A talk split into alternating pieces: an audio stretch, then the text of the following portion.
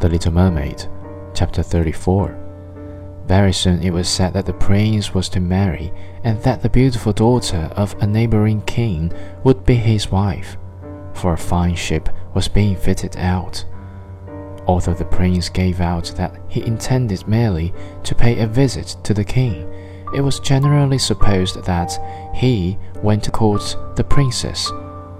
A great company were to go with him. The little mermaid smiled and shook her head. She knew the princess thought better than any of the others. I must travel, he had said to her. I must see this beautiful princess.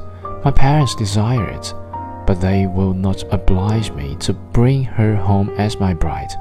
I cannot love her, because she is not like the beautiful maiden in the temple, whom you resemble.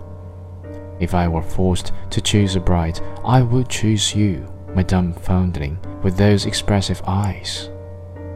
Then he kissed her rosy mouth, played with her long waving hair, and laid his head on her heart, while she dreamed of human happiness and an immortal soul.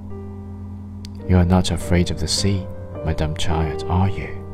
he said, as they stood on the deck of the noble ship which was to carry them to the country of the neighboring king. Then he told her the storm and of calm, of strange fishes in the deep beneath them, and of what the divers had seen there. She smiled at his descriptions, for she knew better than anyone what wonders were at the bottom of the sea.